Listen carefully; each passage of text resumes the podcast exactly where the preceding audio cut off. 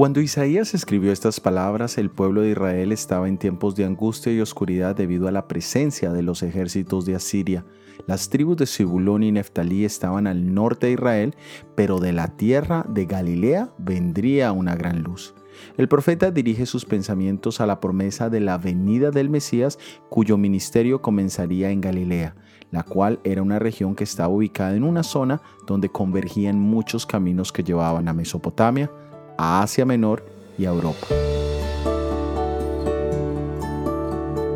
En el Evangelio de Mateo capítulo 4 versículos 12 al 13 leemos, Cuando Jesús oyó que Juan estaba preso, volvió a Galilea, y dejando a Nazaret vino y habitó en Capernaum, ciudad marítima en la región de Zabulón y de Neftali.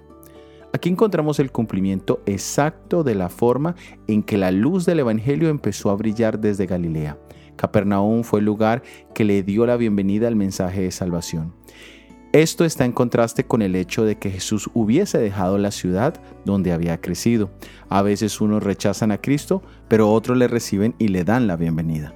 Galilea había estado bajo la presencia de poderes extranjeros y lejos del ministerio de los sacerdotes y los profetas. Pero eso cambió con la llegada de Jesús.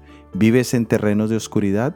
Jesús puede hoy ser tu luz. Recíbele. Soy Óscar Oviedo y este es el devocional Jesús en 365 días.